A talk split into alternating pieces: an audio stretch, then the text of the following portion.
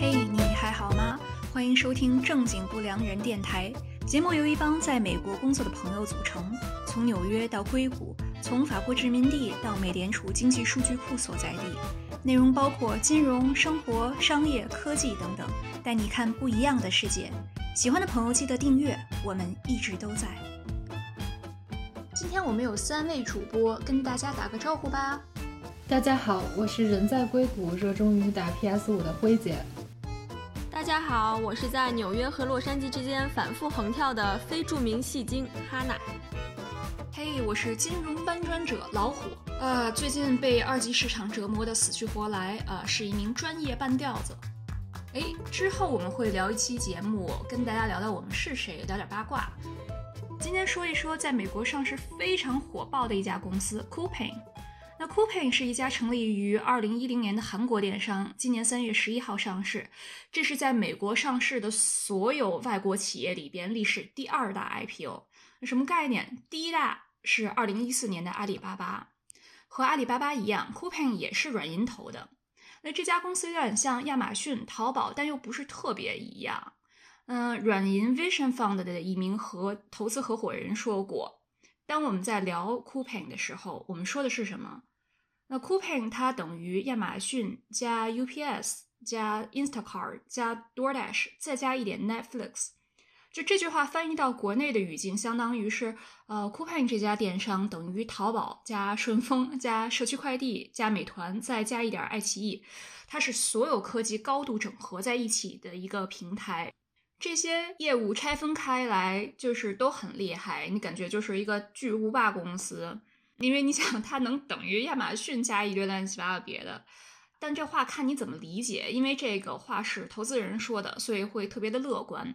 因为人家亚马逊不光做电商，还有很厉害的云服务，AWS 这一块也会越来越大。酷盘现在还停留在传统电商业务、物流啊什么之类的范畴。那他 CEO 也明确的表示，现阶段专注服务韩国本土。那你想，韩国的面积和人口是多少？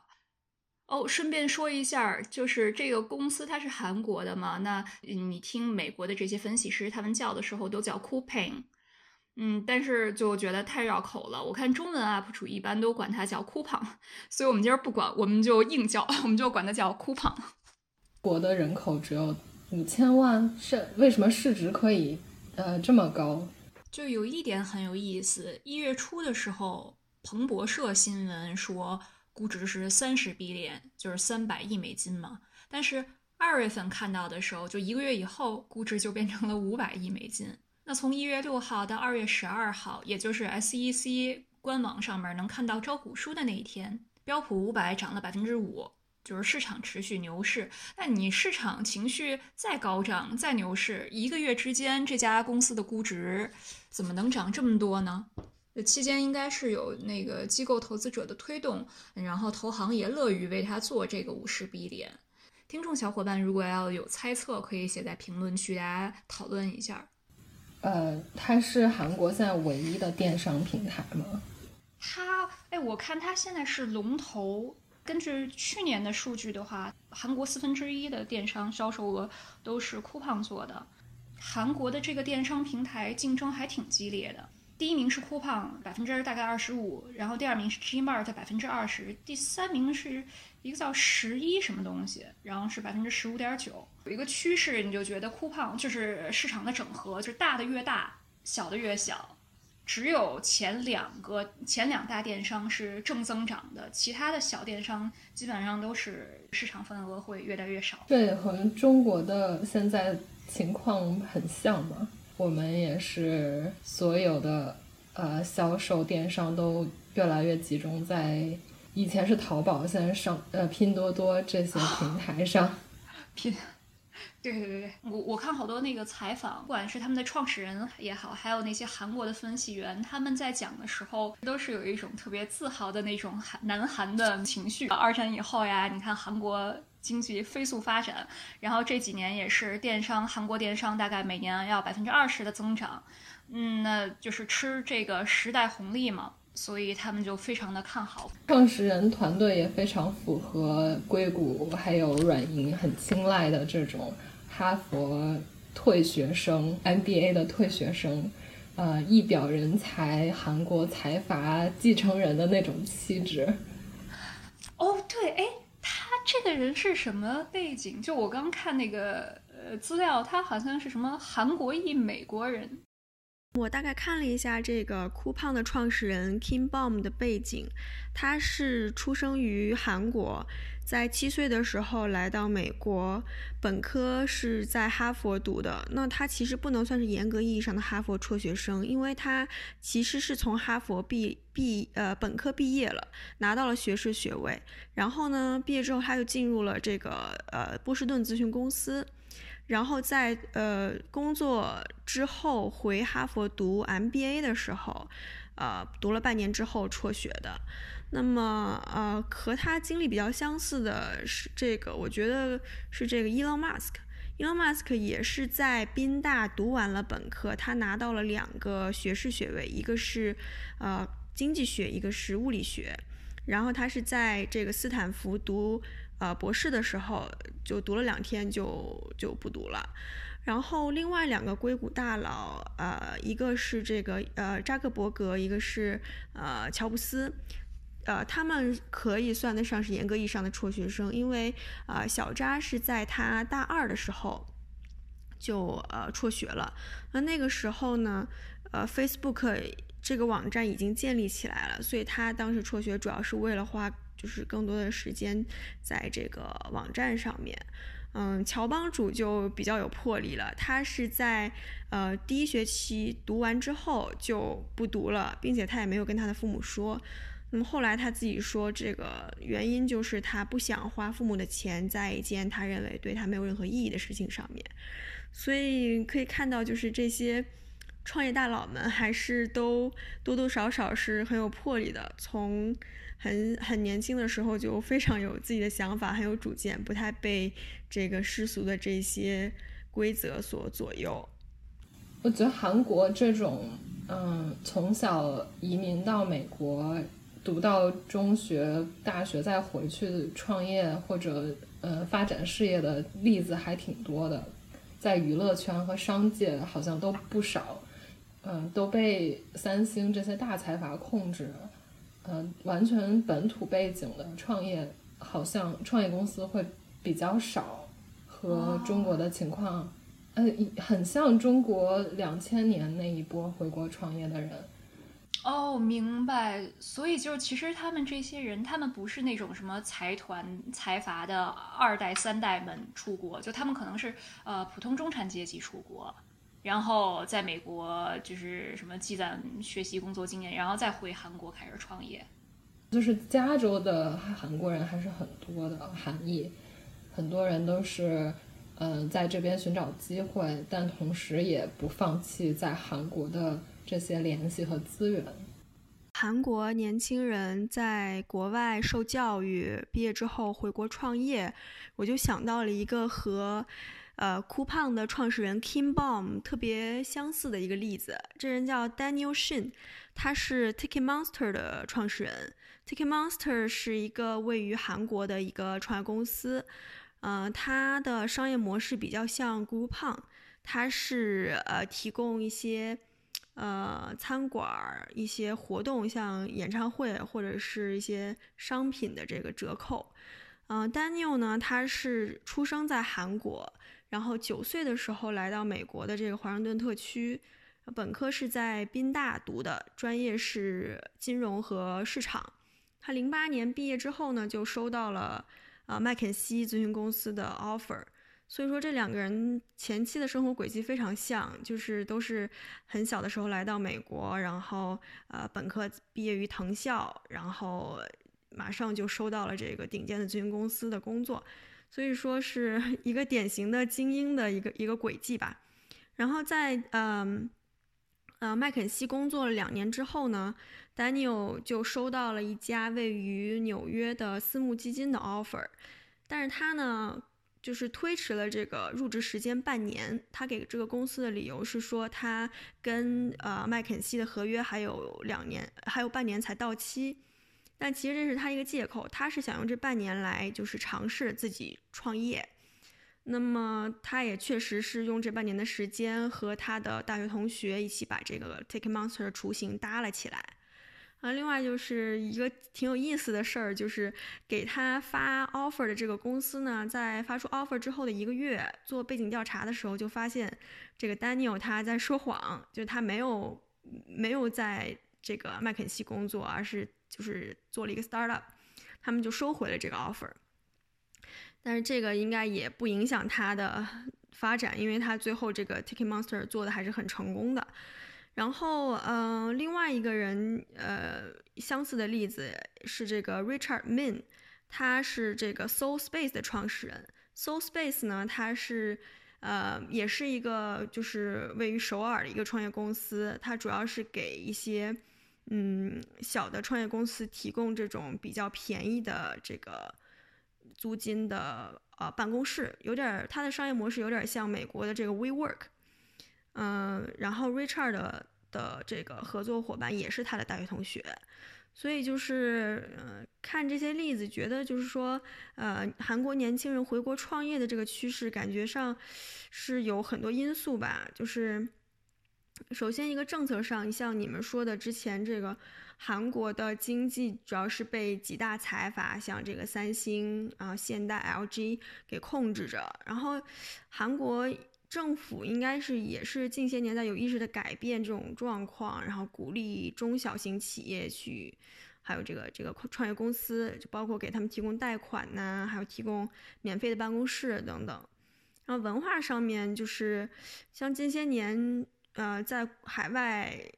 呃成长或者说是受教育的年轻人也都陆陆续续回国了。那么这一批年轻人越来越多。他们的思想是比较西化的，那也比较敢于冒险，嗯，不像是说在就是比较传统的韩国人，他们的文化上是会觉得说能够进入一个很大的公司工作是一种很高的荣誉。那么如果你有了这么一份工作，你却去跳槽或者说是去自己创业，是不仅仅是一个冒险。嗯，甚至可以说是一个，嗯，一种不忠诚，或者说是一种叛逆的表现。那么这一批，呃，就是从国外呃学生回国的年轻人，他们可能就不会有这种思想上的顾虑，或者说是成见。嗯，然后另一方面，资源上呢，就是这一批人，这批年轻人，他们也会拥有更多的海外资源。不会太受于本土的限制，因为你像本土的，呃，一些创业者，他们在募集资金上其实是个问题，因为，呃，一些风投他们会有顾虑，说我投了这笔钱有可能会收不回来，因为找不到买家愿意买这个公司，嗯，因为就是韩国的经济可能更多的是被一些就是财阀或者是更大的公司控制着，那么。呃，你像我说的这个 Daniel 的这个例子，他的这个呃 Ticket Monster 的最大的一个投资方就是这个呃位于纽约的一家这个风投，嗯，他是有这个大学同学在那边工作，所以还有还有包括说这个 Ticket Monster 和这个 Soul Space 还有这个。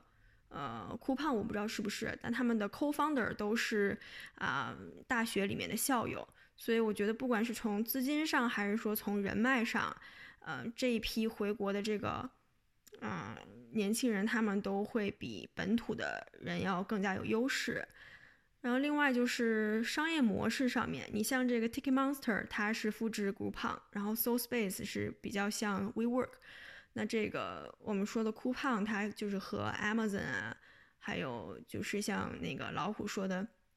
啊，又是呃奈飞，又是这个，呃，就是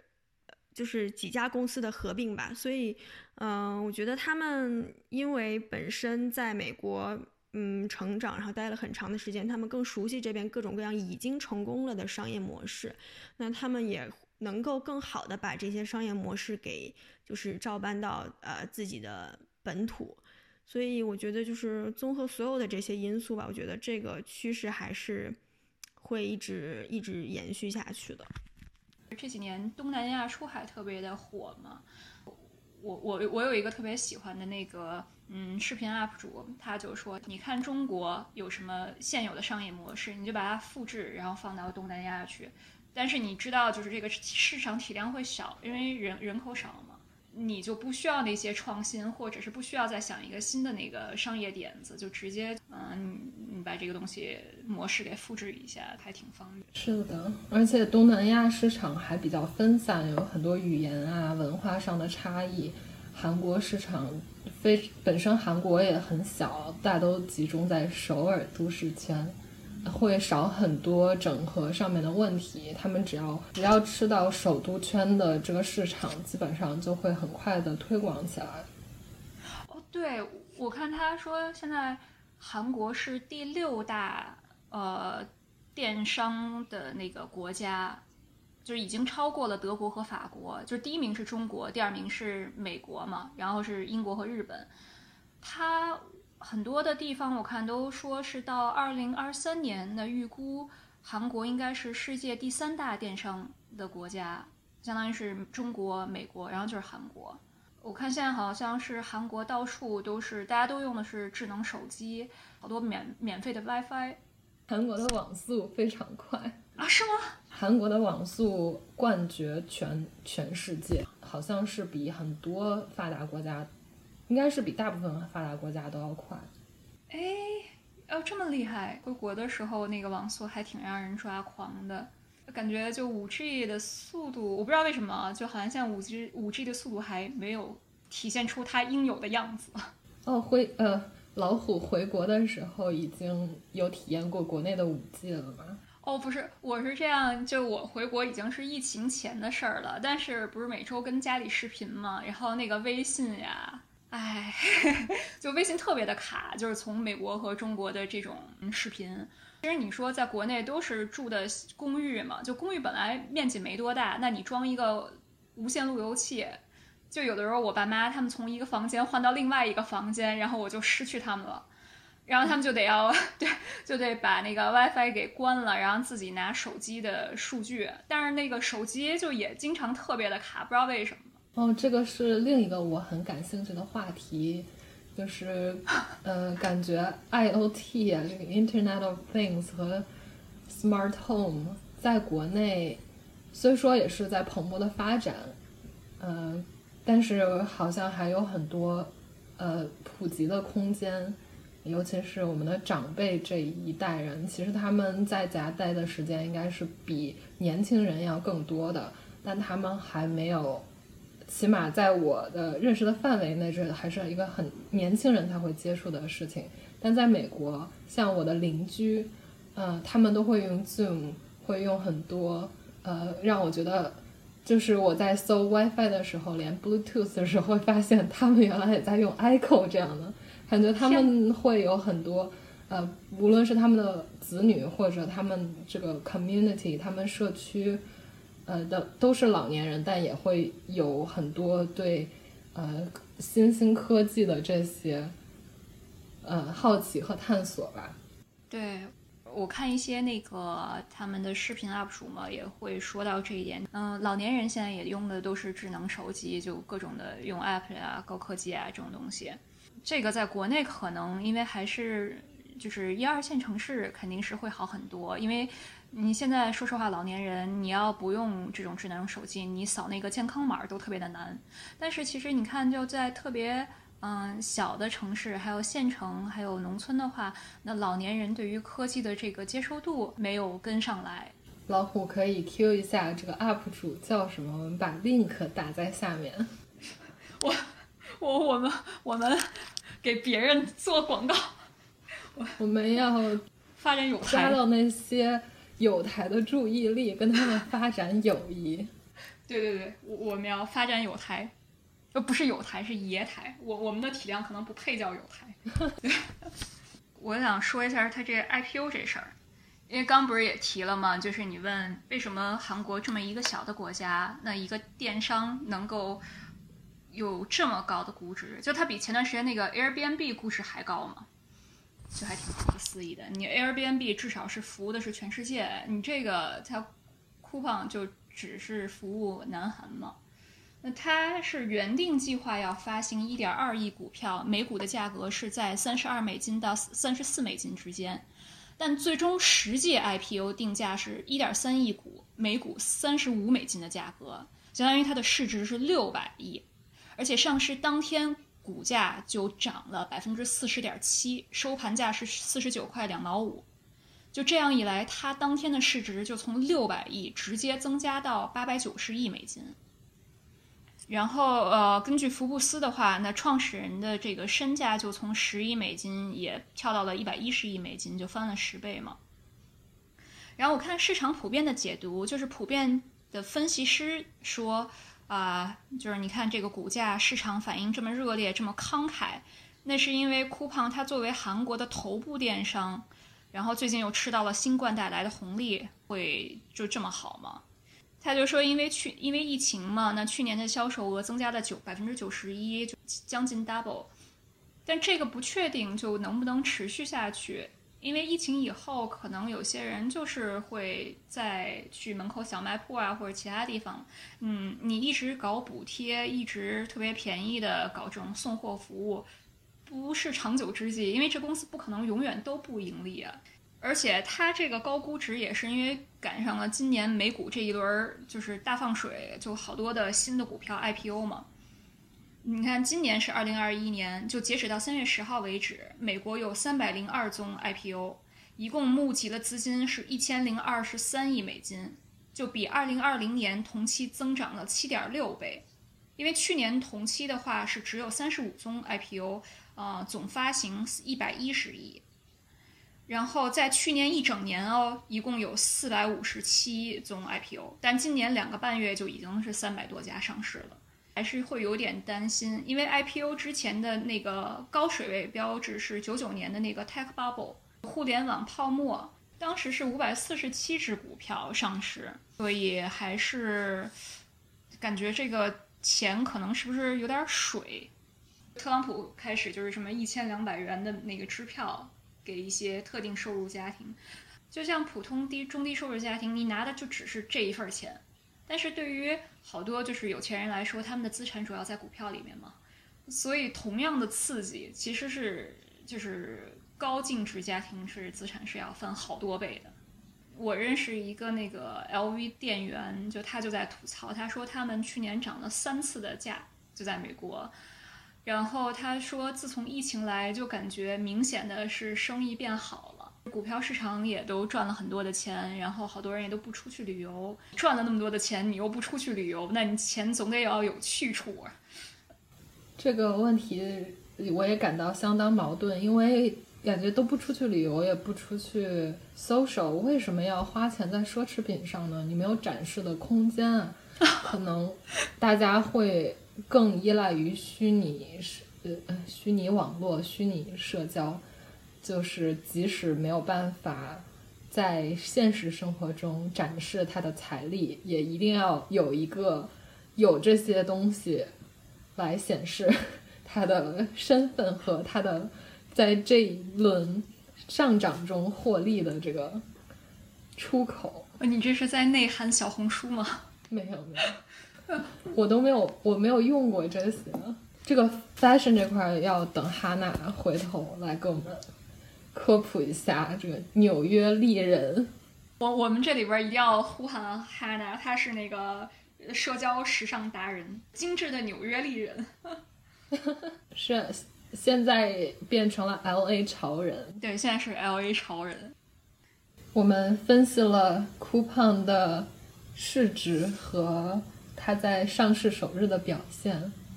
呃，老虎还有什么就可以跟我们分享一下？咱们不能光看好的，我们也得要看那个，不是 to the moon 吗？股价都 to the moon，按照美国人的 美国年轻人的说法，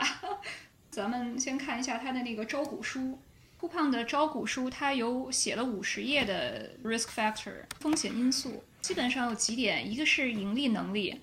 因为它现在累积的那个亏损就 deficit 是四十一亿美金，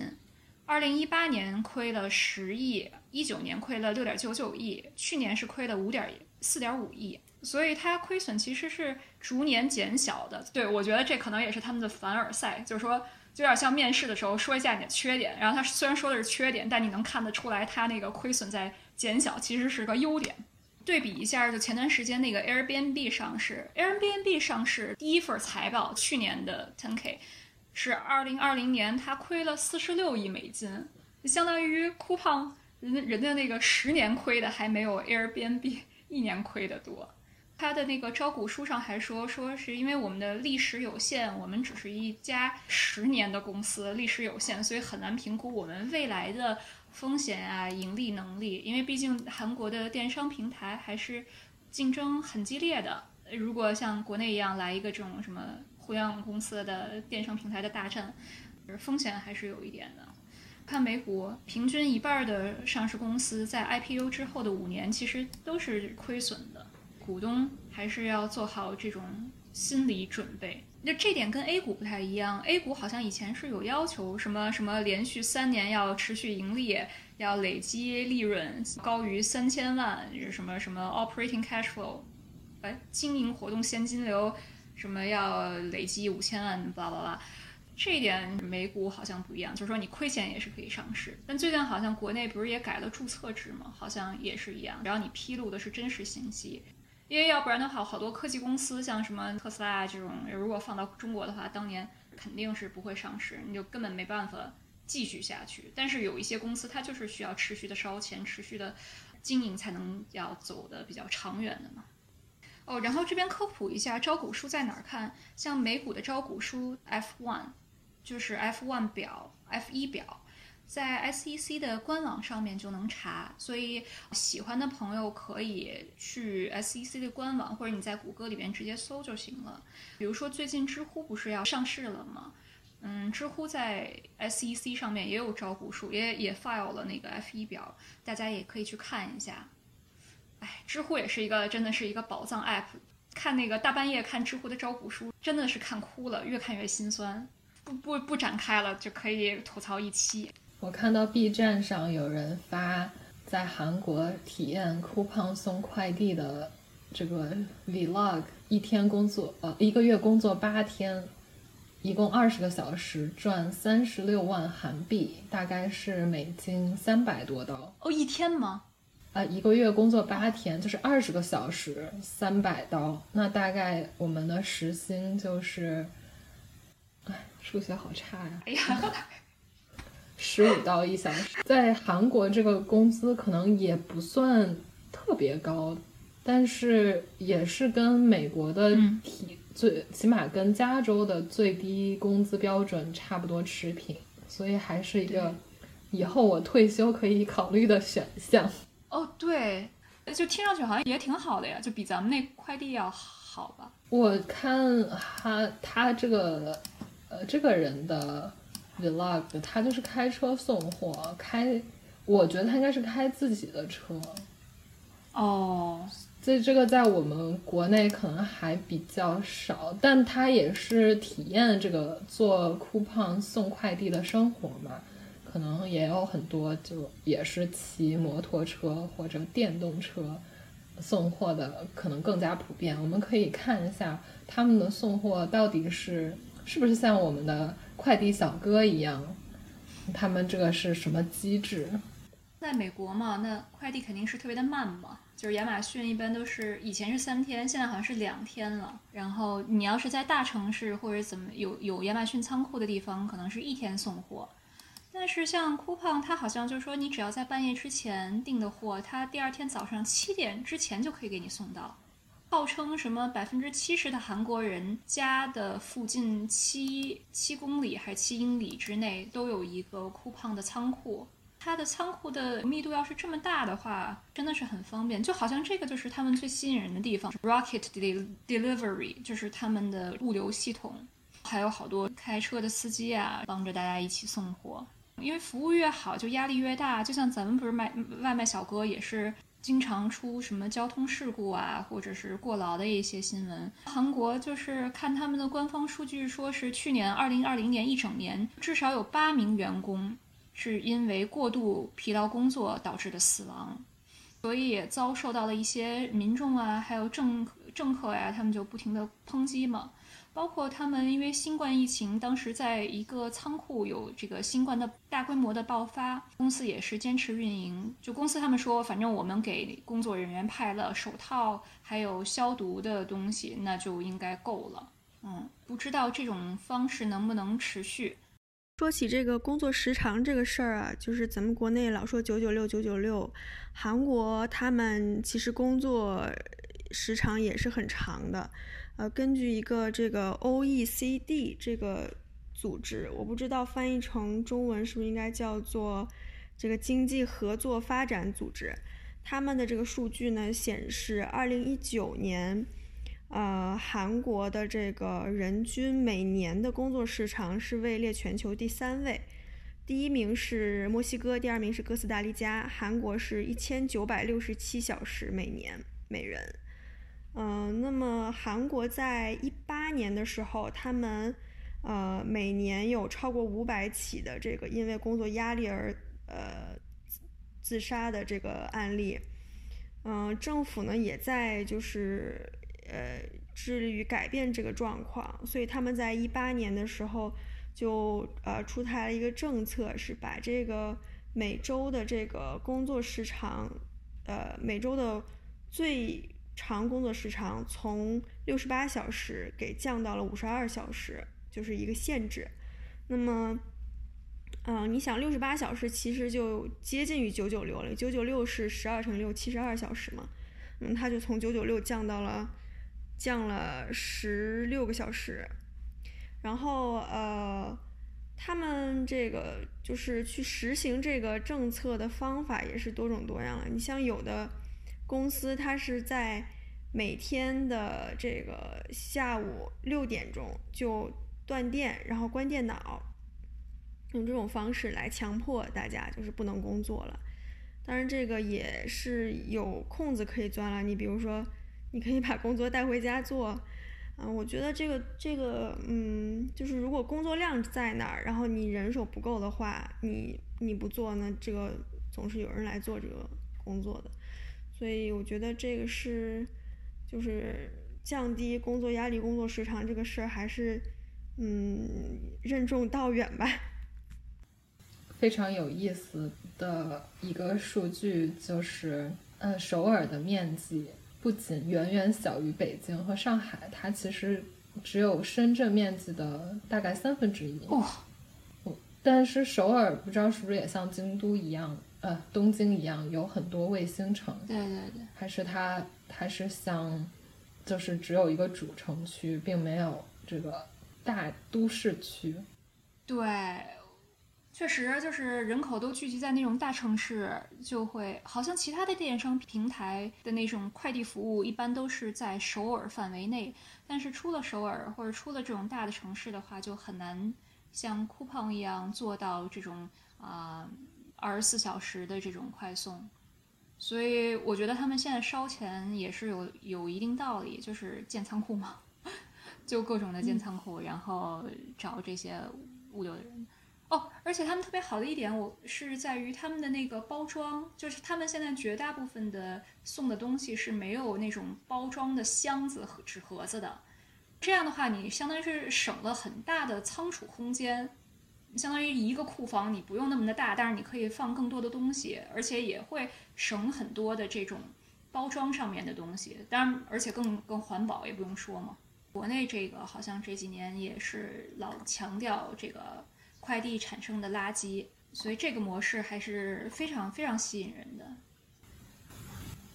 招聘的事情，他在呃，他的目前他的 office 是在美国西部西海岸这三个大城市都有，呃，在西雅图、呃，被湾区和 LA 都有 office，然后在中国，它是在北京和上海的 office。我在我的印象中，一七年的时候，它有在美国在湾区这边有很多招聘的名额。当然，最近上市也会有很多新的招聘。很有趣的，嗯，他在上海和北京设立办公室，以及他在美国的这么多办公室，可能和他的这个全球，这个叫什么？ambition 野心，进军全进军全球的野心，有可以看出看出一二。嗯，确实，他他进对他进军全球，他进军全全球，哎呦妈呀，真的是，为什么这四个字这么绕口？进军全球，等一下，进进军全球，是吧？就是他对，然后这就很难呀。我觉得他能去哪儿呢？感觉各个国家的电商都已经有那种地头蛇，然后你，它最大的特点靠物流嘛，清晨服务，什么早上七点钟之前给你送到家。但是这玩意儿你放到别的国家，你放到欧洲违反劳动法，放到美国我估计也不一定有人会干这件事情。有一个很历史很小的市场，就是跨国的这个代购。我觉得国内还是有很多人愿意从韩国买东西的，包括我也会种草很多韩国、日本的货物，但是苦于没有很好的购买、很方便的购买渠道，就只是哎在心里默默的看一下。哦，哎，但是这一个市场还是比较小，不知道，嗯，当然，我觉得这是切合韩国整个的一个发展的蓝图，它是很外向的，包括它的娱乐业，还有各种，嗯，经济，它都是很希望能配合它的全球战略